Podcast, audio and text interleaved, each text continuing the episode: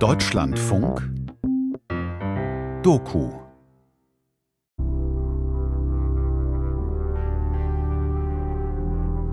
C'était pas un chien, c'était mon frère. Hein? Er war doch kein Hund, er war mein Bruder. J'ai écrit au maire, j'ai écrit des lettres un peu de partout.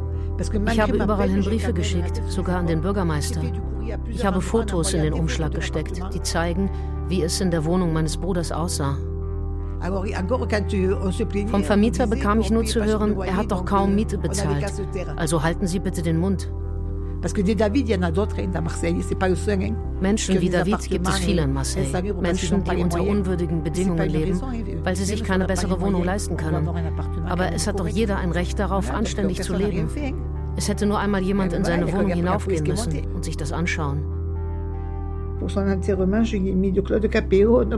Bei seiner Beerdigung habe ich das Lied Un homme debout von Claudio Capeo gespielt. David hat viel Schlimmes erlebt und in dem Lied heißt es, man muss sich trotzdem immer wieder aufrichten.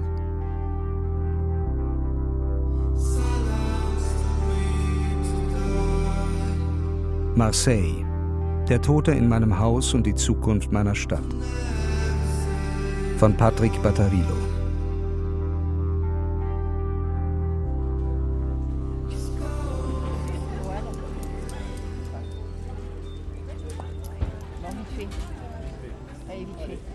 Ich liebe es, in Marseille den folgenden Spaziergang zu machen. Zuerst gehe ich ein paar Straßen hinunter bis zum Gemüse- und Obstmarkt von Noailles. Unten an der Ecke lasse ich mir auch heute keine Zigaretten vom Schwarzmarkt verkaufen. Es riecht nach Gewürzen aus dem Maghreb oder von den Komoren, nach Oliven und weißen Bohnen, nach dem Bratfett vom Vortag und nach dem Schweiß von Menschen, die eng und gerne beieinander stehen. Dann schlendere ich die Canebière hinunter, den großen Boulevard im Zentrum Marseilles, bis ich zum alten Hafen gelange, dem Vieux Port. Manchmal begleiten mich Freunde, die auch gerade Mittagspause machen. Wir sitzen am Wasser und schauen den Fähren nach, die zu den Inseln hinausfahren. Marseille, das ist wie Berlin vor 20 Jahren und dann auch noch am Mittelmeer. Chaotisch, lebendig, voller Menschen aus der ganzen Welt. Zum Lieben, zum Hassen. Jedenfalls nie langweilig. Wenn ich das Fahrrad dabei habe, dann fahre ich manchmal noch ein Stück die Küste entlang. So habe ich es auch an dem Tag gemacht, vor sieben Jahren, als ich David tot in seiner Wohnung gefunden habe. Dass es sieben Jahre her ist, weiß ich deshalb so genau, weil meine Freundin damals mit meiner Tochter schwanger war, die einen Monat später zur Welt kam. Mein Handy klingelte. Es war unser italienischer Nachbar, Simone. Er hatte gerade die Feuerwehr gerufen. Es war widerlich. Es stank nach Tod. Diesen Geruch werde ich mein Leben lang nicht mehr los. Im Nachhinein würde ich sagen, dass wir etwa eine Woche zuvor zum ersten Mal im Treppenhaus etwas gerochen hatten, was da nicht hingehörte. Also ich war schwanger, das weiß ich. Ich war so in fast im neunten Monat. Und dann auf einmal habe ich diese Mucken gesehen. Ganz viele so kleine Mucken. Mücken. Und die sind, also so, was man so ein Bild aus dem Film sieht, immer so kommen sie, wenn jemand, wenn da eine Leiche liegt oder auch halt, wenn es was schmutzig ist oder keine Ahnung, Müll da liegt oder so. Es war Spätsommer. Die Mücken kreisten vor der Wohnung unseres Nachbarn in der Wohnung im vierten Stock, einer Etage über uns. Ich hatte mehrmals bei David geklingelt, vergeblich. Sein Handy war ausgeschaltet. Die Erinnerung ist, dass wir am Strand waren. Wir waren auf dieser Plage de Legionnaire. Ich erinnere mich auch genau, wie wir am Strand Genau. waren. Und dann hast du diese, hast du diese äh, äh, Anruf von Simone bekommen und dann bist du ganz schnell mit dem Fahrrad gefahren nach Hause und ich bin da geblieben. Und ich wollte einfach nicht nach Hause. Ich hatte eine bräunliche Flüssigkeit auf dem Treppenabsatz vor Davids Wohnung entdeckt. Die Flüssigkeit war klebrig und stank bestialisch. Ich hatte unsere Vermieter, denen das gesamte Haus gehörte, informiert, doch sie wiegelten ab. David hieß es war unterwegs bei Verwandten. Im Urlaub, was wussten sie? Unsere Vermieter verhielten sich wie immer. Nichts ging sie etwas an. Ich habe mir gesagt, wir müssen die Tür aufbrechen. Wir rufen die Polizei oder die Feuerwehr. Ich habe dich gefragt und du warst auch dafür. Als die Feuerwehrmänner die Tür aufbrechen, stehe ich hinter ihnen auf dem Treppenabsatz. Ich verstehe, worum es sich bei der braunen Flüssigkeit auf den Treppenstufen handelt. Leichenflüssigkeit. Als ich an den Feuerwehrleuten vorbei in die Wohnung blicke, sehe ich David im Flur auf dem Boden liegen. Die Feuerwehrmänner beugen sich über ihn. An Davids Kopf klafft eine Wunde und daneben liegt etwas. Eine Art abgebrochene Holzplatte, ein Stück Decke. Ich muss daran denken, was David mir erzählt hat bei meinem einzigen Besuch in seiner Wohnung. Dass sich immer wieder Teile der Decke lösen. Dass er sich bei unseren Vermietern mehrfach darüber beschwert hat, dass die Vermieter das getan hatten, was sie immer taten. Nichts. Sieben Jahre ist das her. Wir haben Marseille kurz danach verlassen, einen Monat nach der Geburt unserer Tochter. Inzwischen sind wir wieder zurückgekehrt. Im Zentrum hat an jeder Ecke eine neue Bar aufgemacht. Aus der ganzen Welt ziehen Menschen hierher. Neue Plätze mit weiten Promenaden sind entstanden. Marseille ist cool geworden. Eines Abends gehe ich an dem Haus vorbei, in dem wir damals gelebt haben. Und die Erinnerungen kehren zurück. Wieso musste David sterben? Hat ihn das Stück maroder Decke getötet? Und wenn ja, sind unsere Vermieter dafür zur Rechenschaft gezogen worden? Ich habe Angst, uns könnte passieren, was David widerfahren ist. Wir suchen gerade eine größere Wohnung. Es ist nicht leicht. Die Mieten sind zuletzt stark gestiegen. Wer weiß, worauf wir uns einlassen müssen, an welchen Vermieter wir geraten werden. Was ich mich auch frage, wie kann es sein, dass ich damals, nachdem ich über die gebeugten Rücken der Feuerwehrmänner geblickt hatte, nichts unternommen habe. Ah oui, oh, marchand de sommeil, ça s'appelle. Diese Art Vermieter haben in Marseille einen Namen. Man nennt sie die Verkäufer des Schlafs. Sie kassieren die Miete, aber sie kümmern sich um nichts. In der Straße, in der wir damals wohnten, arbeiteten Prostituierte. Bei ihnen habe ich den Ausdruck zum ersten Mal gehört. Eine poetische Bezeichnung für eine Tradition, die Marseille den Spitznamen Hauptstadt des würdelosen Wohnens eingebracht hat. Wenn die Mieter sich beschweren, heißt es, sie finden doch sowieso nichts anderes. 2018, zwei Jahre nach Davids Tod, sind im Zentrum Marseilles, nicht weit entfernt, zwei Mietshäuser eingestürzt. Acht Menschen starben, weil die Eigentümer nichts unternommen hatten, selbst als sich im Mauerwerk über Nacht große Risse auftaten, als sich Fenster und Türen plötzlich nicht mehr schließen ließen. Leben die Menschen in Marseille heute sicherer? Hinter den frisch gestrichenen Fassaden, deren neue Farbe die Stadt zu 50 Prozent bezuschusst hat?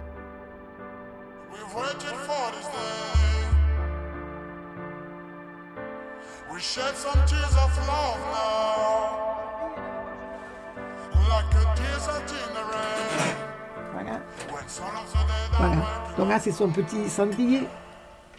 Hier, das ist sein Aschenbecher. Voilà, son petit cendrier que j'ai gardé là. Et puis, il y a la Sainte Vierge, parce que voilà. Euh, das ist ein Marienbild. Wir sind halt katholisch. Voilà. Regarde normalement, regardez. Il y a sa bague et son bracelet que la police m'a rendu. Das hier, den Ring und das Armband, die hat mir die Polizei ausgehändigt. So, das ist, was ich von David aufbewahrt habe. Er war mein Bruder. Aber für mich war er wie ein Sohn. Verzeihung, heute fehlt er mir wirklich sehr.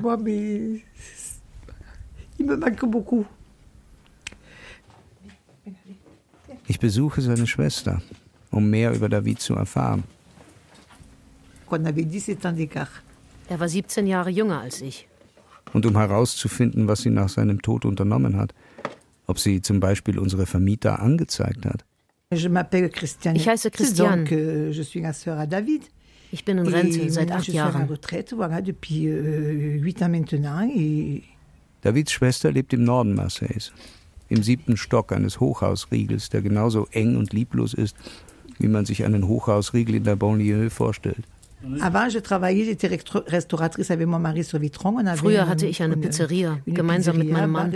Nach unserer Scheidung habe ich als Putzfrau gearbeitet, im Rathaus. Ich weiß kaum etwas über David. Unser kleines Mehrfamilienhaus im Zentrum von Marseille hatte fünf Stockwerke, auf jedem lebte eine Mietpartei. Mit allen waren wir ständig im Kontakt, nur David stand etwas außerhalb. Und das, obwohl er schon am längsten im Gebäude lebte. Einmal half er mir, die Vorhänge im Wohnzimmer aufzuhängen. Am nächsten Vormittag klingelte er, um mich vor den Augen meiner schwangeren Freundin zu fragen, ob ich Lust hätte, mit ihm zu einer Erotikmesse zu gehen. David war schräg. Il était gay. Il était gay, il n'avait rien pour vivre parce qu'il avec le RSA. David war ein fröhlicher Mensch. Und das, obwohl er von Sozialhilfe lebte und mit wenig auskommen musste. Morgens habe ich ihn angerufen, um ihn zu wecken. Wir hatten leider keine sehr schöne Kindheit. Da bleiben Erinnerungen, die dir zu schaffen machen. Davids Schwester streichelt ihren Hund und füttert ihn. Uns gegenüber sprach David gerne von seiner Arbeit als Fotograf. Er schien immer auf dem Sprung zu sein, ohne dass genau klar gewesen wäre, wohin. Im Nachhinein bereue ich es, nicht mehr nachgefragt zu haben. Er hat gerne so getan, als wäre er Fotograf. Aber das war nur ein Wunschtraum. Mir hat er auch manchmal gesagt, morgen reise ich nach China. Ich habe da einen Job gefunden. Aber das stimmte alles nicht. David war früher Lkw-Fahrer. Er lebte mit einer jungen Frau zusammen, in die er sehr verliebt war. Eines Tages kam er von der Arbeit nach Hause und da hat er sie mit einem seiner Freunde gefunden. Und sie hat gesagt, das wirst du ja wohl verstehen, dass ich mein Leben nicht mit einem Lkw-Fahrer verbringen möchte. Mais ça a été le coup de, de massue pour David et c'est de là que David, en fait, il a Danach ging es mit David bergab. Euh, er hat seine Arbeit verloren und er hat mit dem Trinken angefangen. Einmal hat David mich zu sich eingeladen, in seine Wohnung im vierten Stock. Von seiner Terrasse aus konnte man die ganze Rue Curiole sehen, so heißt die Straße, in der wir lebten. Der Rest der Wohnung war schnell gezeigt, sie bestand nur aus einem Zimmer. Auch in unserer Wohnung im dritten Stock zog es, weil die Fenster undicht waren. Die Türklinken fielen ab und es gab nicht immer warmes Wasser. Alles genau wie bei David, aber Unsere Wohnung hatten die Vermieter charmant eingerichtet, die Fensterläden fliederfarben gestrichen. David war der einzige Mieter, der noch im Haus lebte, als unsere Vermieter das Gebäude bei einer Zwangsversteigerung erworben hatten. In Davids Wohnung fiel alles auseinander. Wenn wir uns beschwerten, bekamen wir zu hören, dass David kaum Miete zahlte. Sie können gerne ausziehen, wenn es Ihnen nicht gefällt. Davids Bad bestand nur aus einem Betonloch mit Abfluss. Direkt daneben hatte sich im Boden ein weiteres Loch aufgetan, durch das man vier Stockwerke tief in den Hof sehen konnte. Mein Bruder hat nie gejammert. Er hat nur gesagt, ich dusche nicht zu Hause, aus Angst, dass ich beim Nachbarn im Erdgeschoss lande. Zum Duschen ist er zu mir gekommen.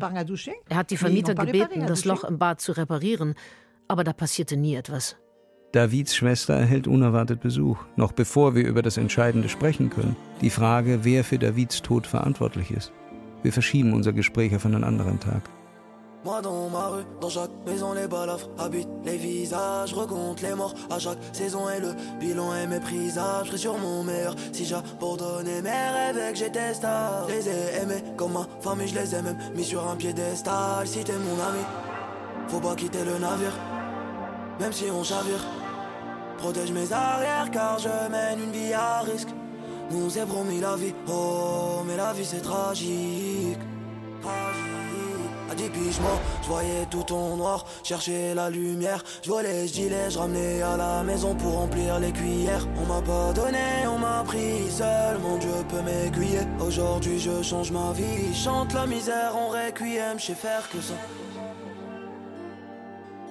Je sais faire que ça.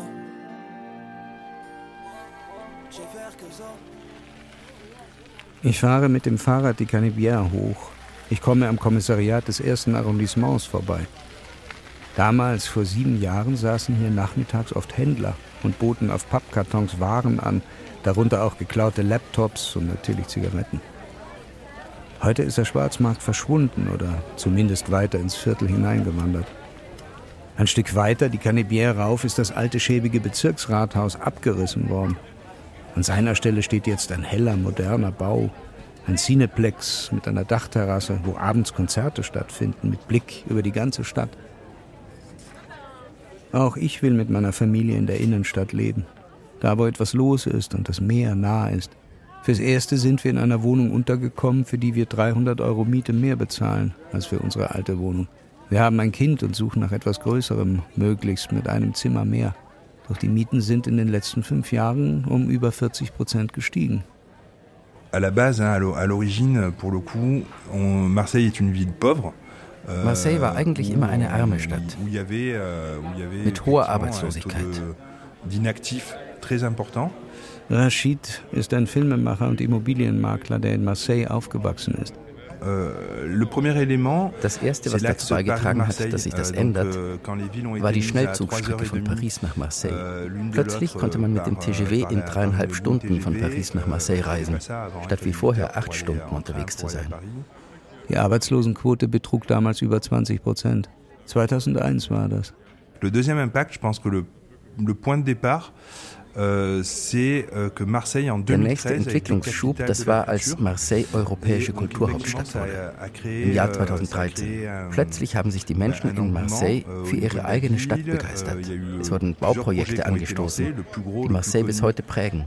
Das größte und bekannteste war das Museum. Das Museum ist das Museum der Zivilisationen Europas und des Mittelmeers. Ein modernistischer Bauhaustraum, über den ein Fischernetz aus filigranem schwarzem Beton geworfen ist, auf einer eigens errichteten künstlichen Halbinsel am alten Hafen. Auch der alte Hafen selbst wurde komplett umgestaltet, mit breiten Promenaden. Alors ouais, alors effectivement le Covid c'est c'est Und dann kam Corona. C'est vraiment euh, bah, ce confinement euh, der Immobiliensektor war schon im Aufschwung. Aber dieser lange euh, Lockdown, der hat euh, alles verändert. Euh, Plötzlich kamen die Leute aus anderen großen Städten nach Marseille, um hier Wohnungen zu kaufen. Vor allem aus Paris. En fait, le Covid a mis les gens en télétravail. Die hatten kapiert, dass man im Homeoffice auch von Marseille aus arbeiten kann. Und sie verfügten über deutlich mehr Kaufkraft. Donc évidemment avec des pouvoirs d'achat. Das hat die Mieten und die Wohnungspreise inflationär euh, steigen lassen. C'est aussi ce qui a créé l'inflation euh, en termes de prix euh, sur le marché immobilier.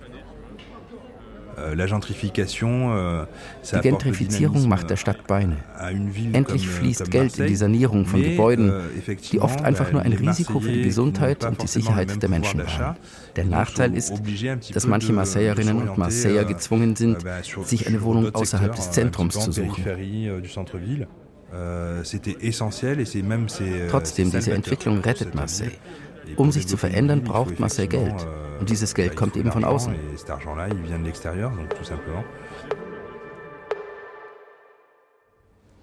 Ok, alors, on où On est juste euh, en face de l'immeuble et c'est Wo habt ihr gewohnt? Im zweiten Stock. Wir im dritten Stock und David im vierten Stock. Schau mal, sie sind dabei, das Gebäude zu sanieren. Das Treppenhaus wird komplett neu gemacht. Es ist später Nachmittag. Die Mittagshitze ist auf dem Rückzug. Etwas Licht fällt noch auf die oberen Etagen. Dieses weiche, helle Licht des Südens. Die Fensterläden glänzen, sie sind frisch gestrichen. Fliederfarben, wie damals. Ich habe gerne hier gelebt, auch wenn es manchmal schwierig war. Auch wenn meine Partnerin und ich nachts manchmal im Flur geschlafen haben, weil es von der Straße her einfach zu laut war. Wenn sich nachts mal wieder irgendwelche Leute vor unserem Haus gekloppt haben.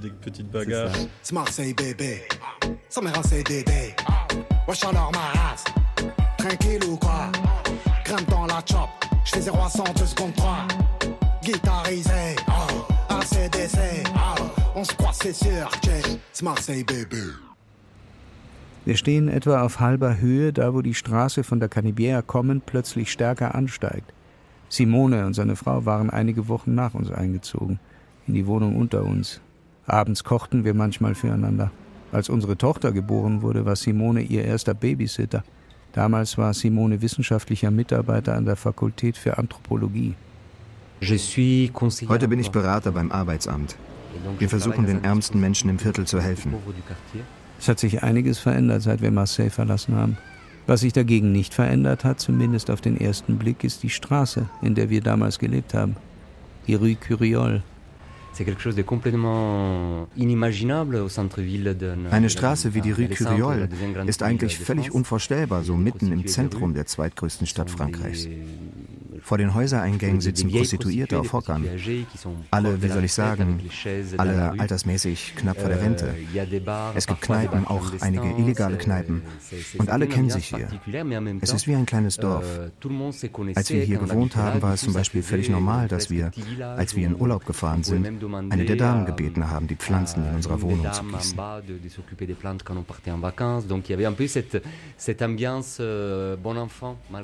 Wir fühlten uns sicher in der Rue Curiol, trotz der Schlägereien, trotz nächtlichem Geschrei.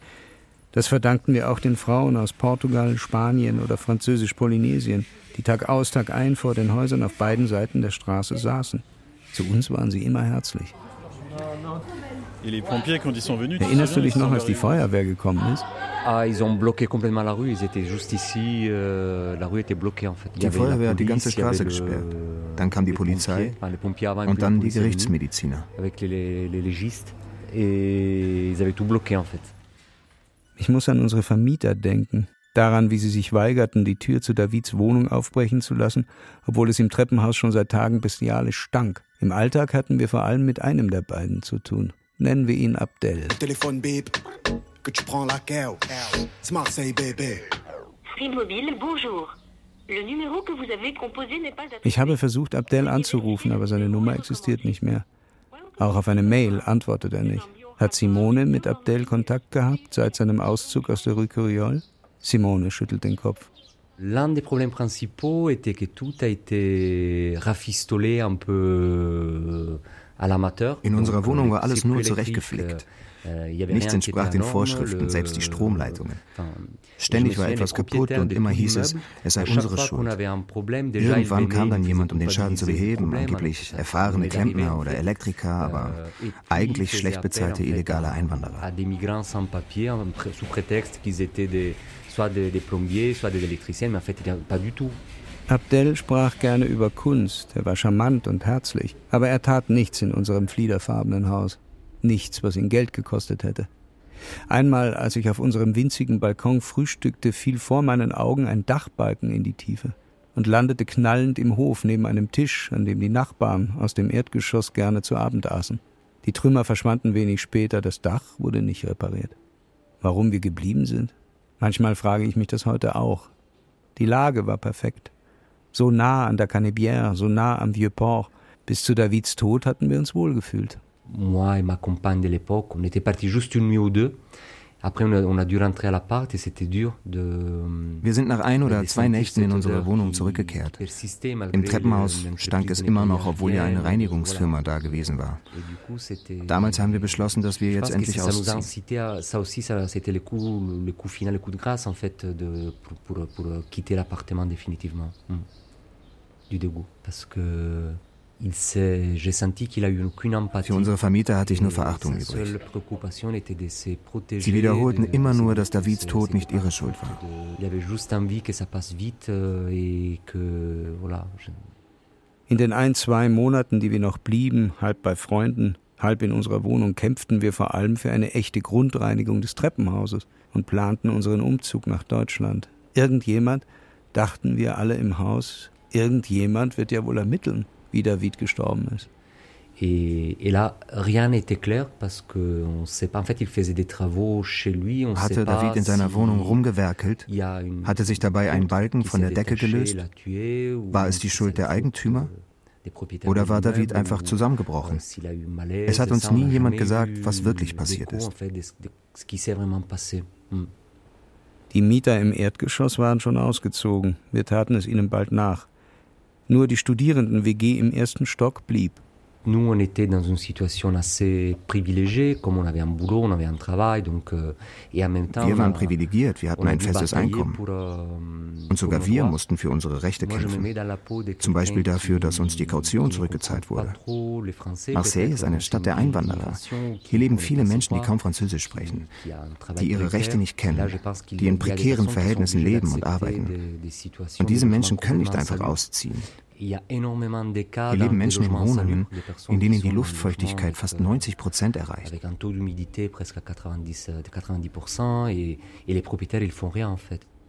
On met dans une pièce 10 personnes, 15 personnes qui peuvent pas se louer dans les Und da wohnen dann 15 Personen in einem Zimmer.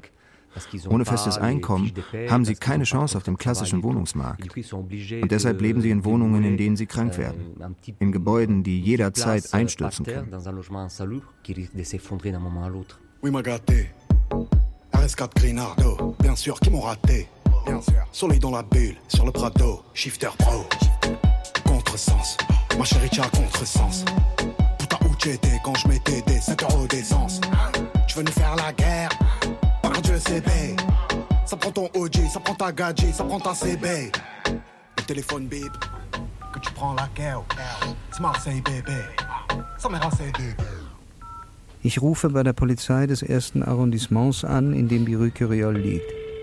Als sich niemand meldet, bin ich fast ein wenig erleichtert. Was will ich erreichen? Die Polizei wird mir nicht sagen, was David widerfahren ist. Aber vielleicht können Sie mir erklären, wie ermittelt wird, wenn hinter einer Wohnungstür eine verwesende Leiche gefunden wird, mit Blut am Kopf, daneben ein Stück Deckenplatte. Wie wird geprüft, ob der Tod eines Menschen darauf zurückzuführen ist, dass sein Vermieter seine Pflichten vernachlässigt hat? Ich gehe die Rue Curiol hinauf bis zur Place Jean Jaurès, in Marseille auch La Plaine genannt, die Ebene. Hier hat der erste Stierkampf Frankreichs stattgefunden, im Jahr 1770. Vor sieben Jahren, als wir hier in der Nähe lebten, war die Pläne allerdings nichts als ein riesiger Parkplatz. Statt Stierkampf und Volksfest nur grauer Asphalt. Jahrelang protestierte das alternative Marseille gegen den geplanten Umbau des Platzes aus Angst vor Gentrifizierung. Als wir nach Marseille zurückkehrten, war die Plaine wieder einer der schönsten Plätze der Stadt, mit weiten Promenaden und einem fantastischen Spielplatz. Der einzige Nachteil, wir finden in der Nähe keine bezahlbare Wohnung mehr.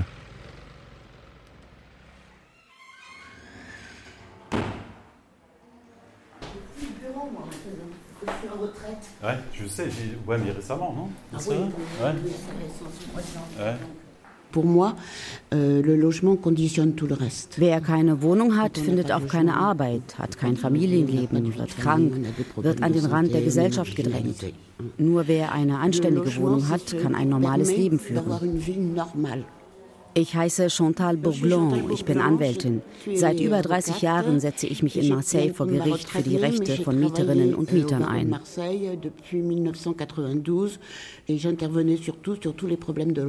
Auch heute noch macht sich Chantal Bourglin oft auf den Weg zu ihrer Kanzlei in der Nähe des alten Hafens. Und das, obwohl sie vor ein paar Monaten in Rente gegangen ist. Mit 70 Jahren. Ich habe immer gesagt, eines Tages wird es eine Katastrophe geben. Die Katastrophe. Sie ist der Grund, warum Chantal Bourglin so spät in Rente gegangen ist. Des tonnes de gravats. Voilà en quelques secondes ce que sont devenus les immeubles des numéros 63 et 65 rue d'Aubagne. Was am 5. November 2018 geschehen ist, zwei Jahre nach dem Tod Davids, hat in Marseille vieles verändert. Am 5. November euh, sind in der Rue d'Aubagne drei Mietshäuser eingestürzt. In dem Gebäude, das bewohnt war, das mit der Hausnummer 65, sind dabei acht Menschen gestorben. Die drei Gebäude standen nebeneinander. Zwei stürzten von allein ein, das dritte wurde vorsorglich zum Einsturz gebracht. Allen Verantwortlichen war bekannt, dass das Gebäude stark einsturzgefährdet war. Die Stadt hatte bereits beschlossen, das Gebäude räumen zu lassen, den Erlass dann aber wieder zurückgenommen. Die Eigentümer der drei Gebäude bzw. die Hausverwaltungen, die sie vertraten, hatten sich seit über zehn Jahren gegenseitig die Verantwortung für die anstehende Sanierung zugeschoben. Eines der Gebäude, das mit der Hausnummer 67 gehörte der Stadt Marseille, genauer der städtischen Wohnbaugesellschaft Marseille Habitat.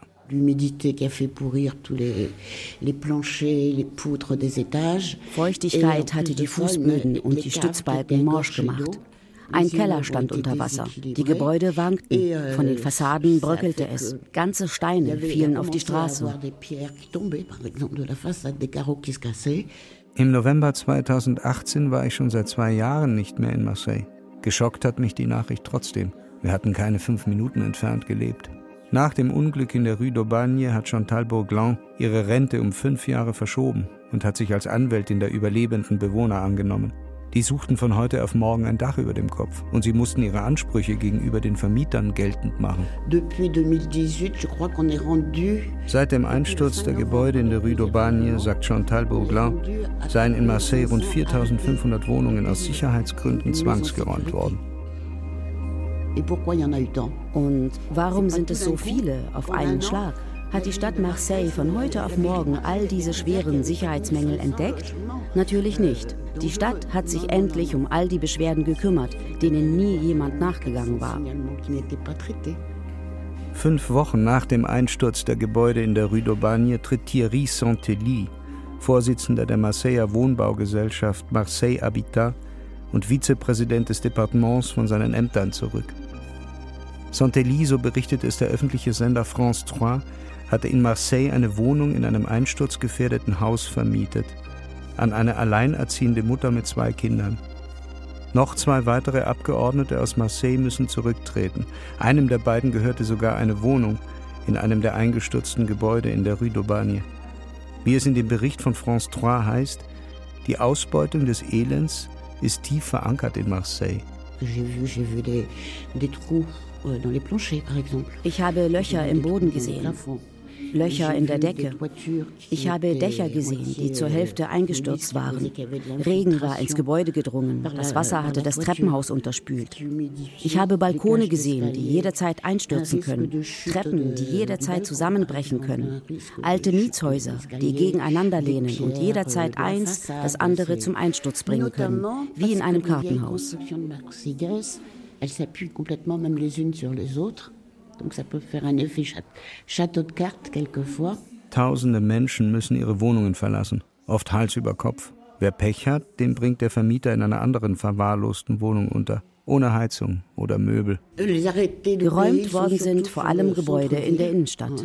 In dem Viertel Noailles im Zentrum wo ich so gerne über den pittoresken Markt gehe, ist die Gesundheit oder gleich das Leben der Bewohner in jedem zweiten Gebäude gefährdet. Euh, Kaum betroffen sind die reicheren Viertel. Euh, Et puis après ça, vous avez euh, les quartiers nord. In der Banlieue sind dagegen auch viele Gebäude einsturzgefährdet, manchmal ganze Wohnsiedlungen. Marseille, das Kartenhaus. Immerhin, jetzt handelt die Stadt endlich ernsthaft. Heute reagiert die euh, Verwaltung viel schneller auf Hinweise darauf, dass Menschen unter unwürdigen Bedingungen leben. Vor allem überprüft die Stadt auch, ob die nötigen Reparaturen gemacht werden. Vorher mussten die EigentümerInnen eine Handwerkerrechnung einreichen. Und das war es. Heute gehen ExpertInnen in das Gebäude und prüfen. Und erst dann dürfen die BewohnerInnen wieder zurück in ihre Wohnungen.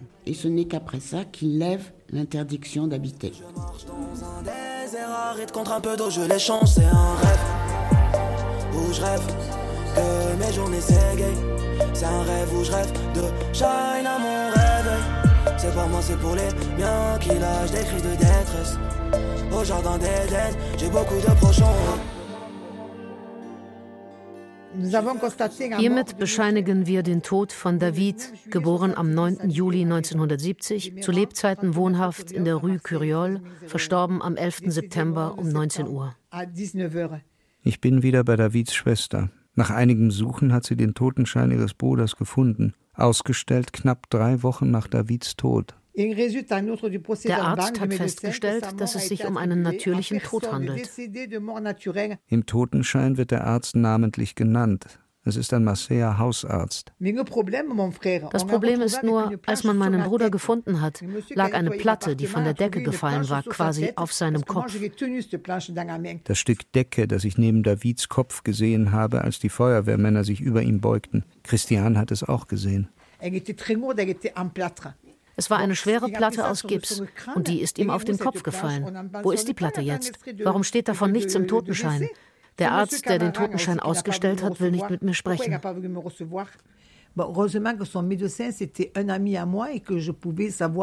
zum Glück ist Davids Hausarzt ein Freund von mir. Mir war gesagt worden, David sei gestorben, weil sein Cholesterinspiegel schrecklich erhöht war. Ich habe seinen Hausarzt danach gefragt und er hat mir gesagt, es stimmt, David hatte zu hohe Cholesterinwerte, aber er wurde deshalb behandelt. Daran ist er nicht gestorben.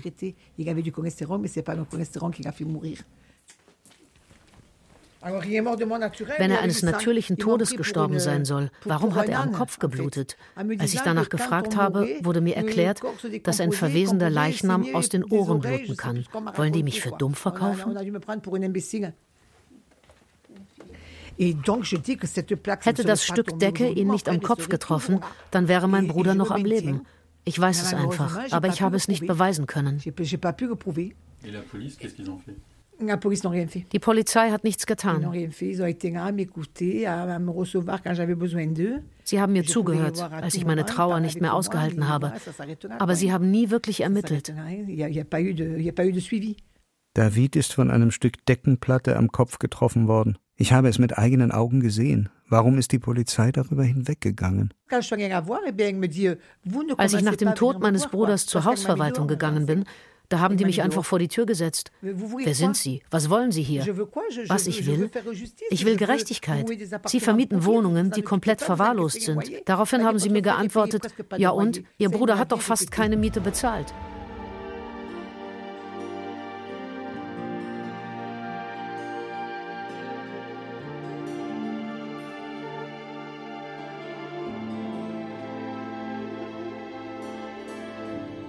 So, mal schauen. Also das ist jetzt die Website mit äh, der Liste aller Wohnungen und aller Häuser in Marseille, äh, die einsturzgefährdet sind oder überhaupt gefährlich in irgendeiner Form für die Gesundheit und das Wohlergehen derjenigen, die da drin wohnen. Ähm, krass. Ja, also hier ist das, ähm, man kann es wirklich einfach durchgehen nach, nach Arrondissement und, und, und Viertel und Straße. Ähm, so, jetzt schaue ich einfach mal, ähm, ob ich unser Haus finde. Jeder, der will, kann eine Liste der geräumten Wohnungen online einsehen. Allein in der Rue Curiol gibt es 17 Gebäude mit schweren Sicherheitsmängeln. Unser Haus finde ich nicht. Vielleicht, weil das Gebäude gerade kernsaniert wird. Nach dem Einsturz der Gebäude in der Rue d'Aubagne gehen tausende Menschen auf die Straße. Marche de la Colère, Wutmärsche, nennen sie ihren Protest. Die Wut der Demonstrierenden gilt auch der Marseiller Wohnungsbaugesellschaft Marseille Habitat die tausende Mieterinnen und Mieter in Bruchbuden hausen lässt.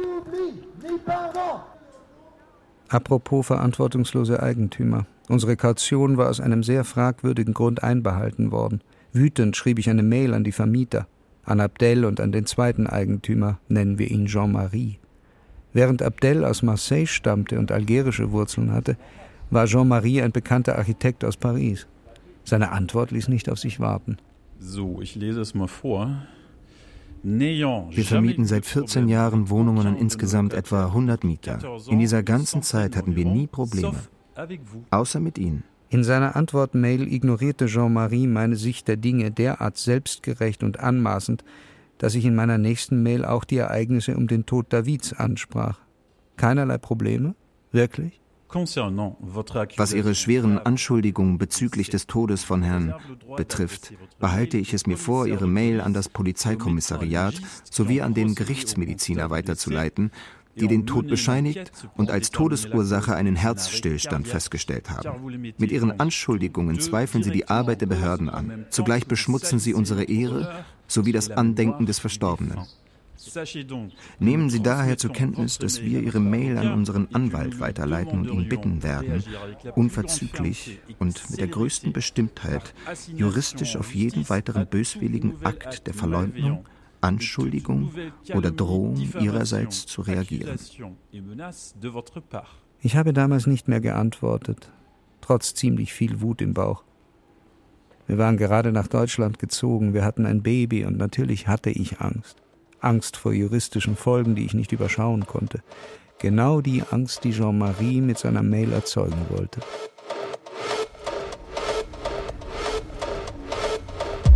Ich stehe jetzt vor dem ähm, Kommissariat hier in, im Zentrum von Marseille. Ähm, direkt an der U-Bahn-Station, Straßenbahn, auch eine größere Straße direkt daneben, an der Canevière. Und ich gehe jetzt mal rein und äh, frage, wie man das eigentlich geht, hier Anzeige zu erstatten. Ich habe mehrfach bei der Polizei angerufen. Nie meldet sich jemand. Deshalb bin ich hier. Also die Tür ist auch zu. Das ist doch hier der Eingang, oder? Ja, natürlich. Ich will wissen, ob ich durch eine Anzeige neue Ermittlungen zu Davids Tod anstoßen kann. Leider stehe ich vor einer verschlossenen Tür um 11 Uhr vormittags an einem Werktag. Während wir warten, helfen wir ein paar Touristinnen, ihre Unterkunft zu finden. Immerhin können wir uns nützlich machen. Ansonsten wird die Schlange immer länger. Da ist jemand drin. Die wollen nicht aufmachen. Das ist Absicht. Die möchten, dass wir abhauen. Ich warte inzwischen auch schon eine halbe Stunde. Das ist einfach respektlos. Warum erklären die uns nicht zumindest, was los ist? Jemand verlässt das Gebäude. Wir nutzen die Gelegenheit und drängen uns durch die offene Tür in den Empfangsraum des Kommissariats.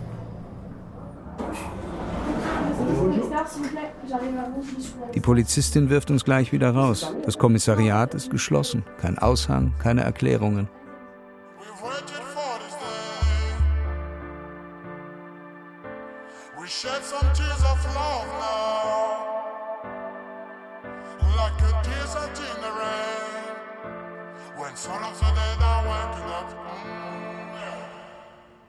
Enttäuscht gehe ich auf dem Rückweg durch die Rue Curiol. Zu Fuß sind es fünf Minuten vom Kommissariat.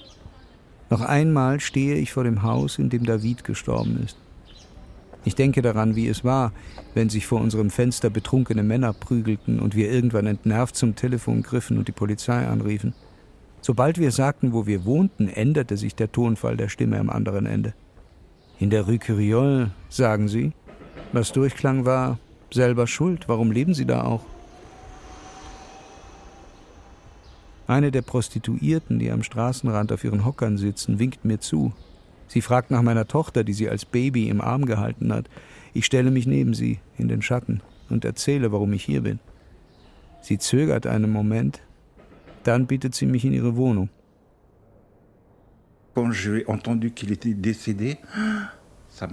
Als ich von Davids Tod gehört habe, war das ein Schock für mich. Ich mochte David. Wenn es im Sommer heiß war, hat er uns Eis gekauft. Egal was, wenn wir etwas brauchten, war er sofort zur Stelle. Wir haben ihm etwas Geld gegeben, dann hat er uns Brot geholt oder etwas zu trinken.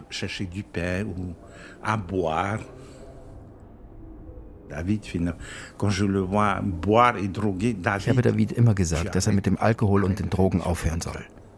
Auf Dauer macht dich das kaputt, habe ich ihm gesagt.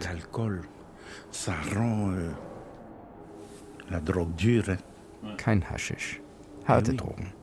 Aber gut, jeder ist für sein Leben selbst verantwortlich.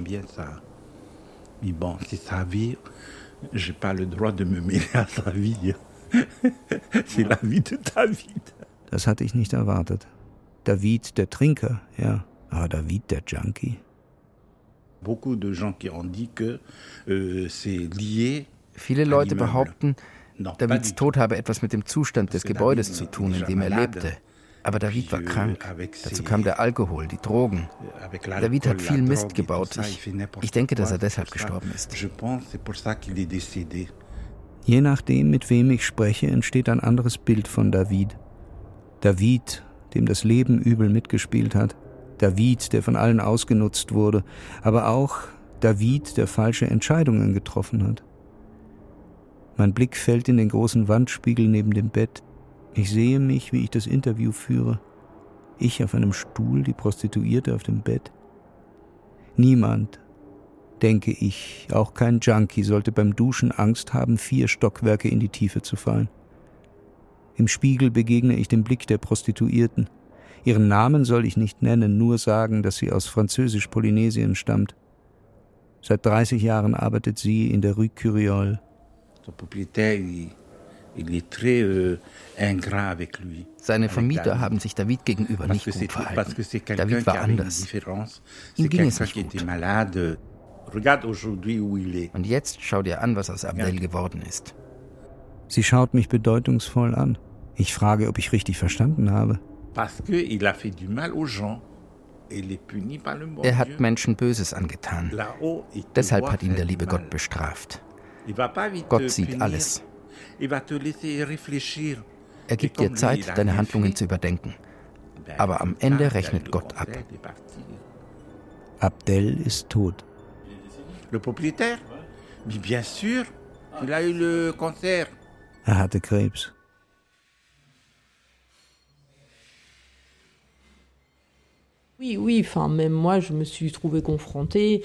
Du beschwerst dich bei der Polizei und die Antwort ist, so ist das halt hier im Zentrum. Soll heißen, es ist uns egal. Ist mir selbst schon passiert.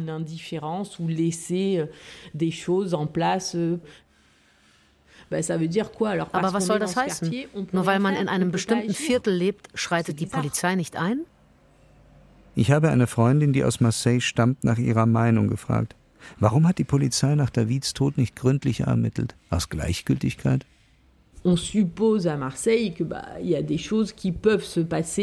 Euh, Oder da hatte jemand gute Kontakte. Euh,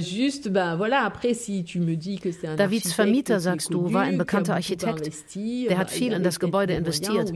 Und er hatte vielleicht auch Geld genug oder Einfluss genug, um zu verhindern, dass Davids Tod ihm Unannehmlichkeiten beschert. So läuft das hier leider.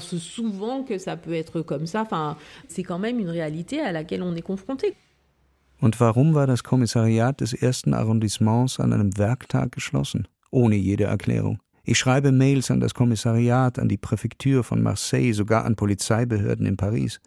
In meinen Mails frage ich auch nach der blutverschmierten Deckenplatte aus Gips. Warum wurde nie gründlich ermittelt? Zweimal antwortet man mir umgehend. Beide Male werde ich an andere Behörden verwiesen. Ansonsten Schweigen. Oui, RS4 Grinardo, bien sûr, qui m'ont raté. Bien sûr. Soleil dans la bulle, sur le Prado, Shifter Pro. Contresens. Ma chérie, tu as contresens. Putain, où tu étais quand je mettais des 5 euros d'essence Tu veux nous faire la guerre? Par Dieu, c'est B. Ça prend ton OG, ça prend ta gadget, ça prend ta CB. Le téléphone bip, que tu prends la guerre. C'est Marseille, bébé. Ça m'est renseigné. Polizeikommissariat des dritten Arrondissement. Guten Tag. Guten Tag. Ich hätte eine Frage. In dem Haus, in dem ich gelebt habe, da ist jemand gestorben. Die Feuerwehr hat den Tod aufgefunden in seiner Wohnung. Er hatte Blut am Kopf. Und neben ihm lag ein Stück Decke. Es ist nicht die Polizeistelle in meinem eigenen Arrondissement, aber immerhin.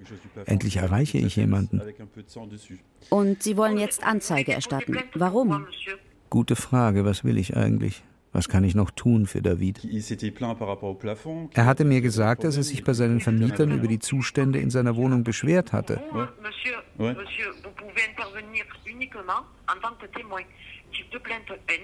Wenn Sie nicht zur Familie gehören, können Sie nur als Zeuge aktiv werden. Aber jemand aus der Familie könnte Anzeige erstatten.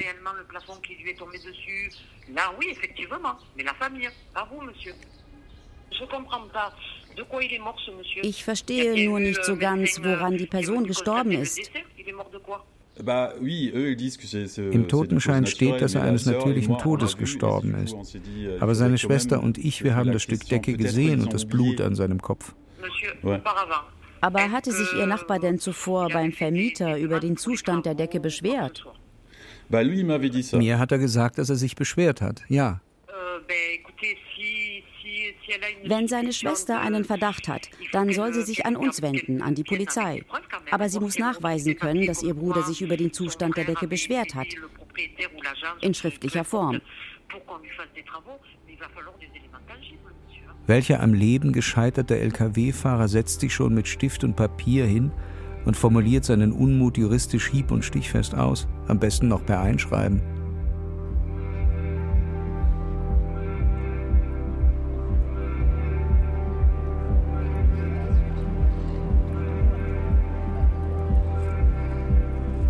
Die Gerichtsprozesse gegen diejenigen, die verantwortlich sind für das Unglück in der Rue d'Aubagne, dauern bis heute an.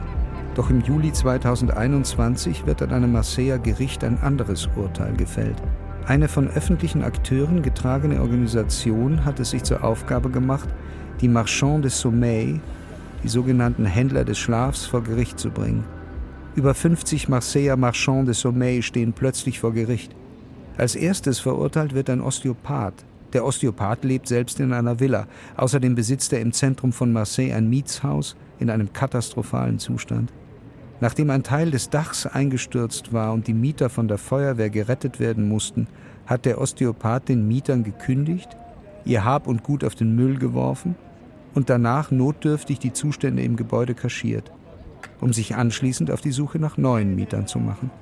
Das Urteil des Gerichts lautet auf zwei Jahre Gefängnis und 50.000 Euro Strafe.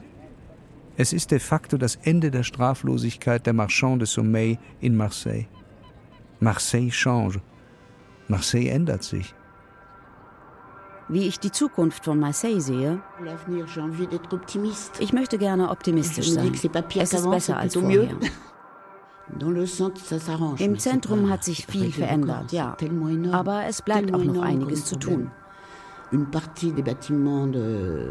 Die Sozialwohnungen sind in den 60er Jahren hektisch hochgezogen worden, als der Algerienkrieg zu Ende war. Zum Teil sind diese Gebäude in einem derart schlechten Zustand, die müssen einfach abgerissen und neu gebaut werden. Es ist früher Nachmittag. Ich gehe wieder die Canebière hinunter bis zum alten Hafen, zum Vieux Port. Ich setze mich und blicke aufs Wasser. Neben mir der verrostete E-Roller, der vor Wochen aus dem Meer gezogen wurde. Über mir Möwen, die zu erspähen versuchen, ob die Fischhändler noch einmal zurückkehren. Ah oui, ça a beaucoup changé, Marseille. Marseille, ça Marseille ist sauber geworden. Wenn ich mich umschaue, sehe ich Blumen, ich sehe Lichter. Der Vieux Port ist wunderschön. Nach 25 Jahren hat Marseille einen neuen Bürgermeister, der für Aufbruch steht, auch in der Wohnungspolitik. Gleich werde ich mich mit dem Fahrrad auf den Weg die Küste entlang machen. Auf einem neuen Fahrradweg, der vom Vieux Port bis zum Strand und den ersten Buchten führt. Ich äh, liebe es, dass, dass die Stadt äh, dieses Gefühl anbietet, dass man sich einfach frei fühlen kann und äh, frei von der Routine, von täglichen Leben und so weiter. Man kann sich ganz schnell irgendwie ähm, davon lösen, dadurch, dass man einfach frei Fahrrad fährt, durch, äh, in der Nähe von des, von das Meer oder man einfach sitzt und das Meer beobachtet. Ich werde keine Anzeige stellen. Offiziell wird David weiter eines natürlichen Todes gestorben sein. Qu'est-ce que tu was ich mit meinem Leben noch anfangen will? Ich bin jetzt in einem Alter, in dem ich aufhören will, Tag für Tag in der Rue Curiole auf einem Hocker zu sitzen. Was ich mir für die Zukunft vornehme. Nachfragen, wie es meinen Nachbarn wirklich geht. Und alle Beschwerden an unseren Vermieter schriftlich vorbringen. Euh, Diese Stadt verdient es, einen euh, Hafen zu haben, wo wirklich was los ist. Euh, In den Restaurants hier war früher oft alles leer. Wenn man heute am Vieux-Port essen gehen will, dann muss man reservieren. Il y a prise de conscience au niveau politique, au niveau citoyen. In Marseille gibt es ein neues Bewusstsein. In der Politik und auch bei den Bürgern ein Bewusstsein dafür, wie wichtig es ist, dass die Menschen dieser Stadt in ihren Wohnungen sicher sein müssen, ohne Gefahr für Leib und Leben. 30, 40 Jahre lang war etwas normal, was eigentlich ein Verbrechen ist. Euh, Aber die Dinge beginnen sich zu ändern.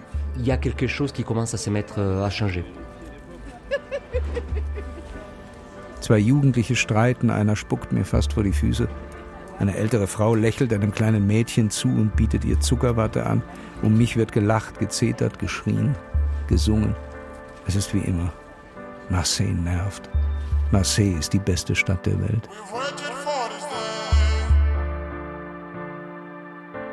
We shed some tears of love now,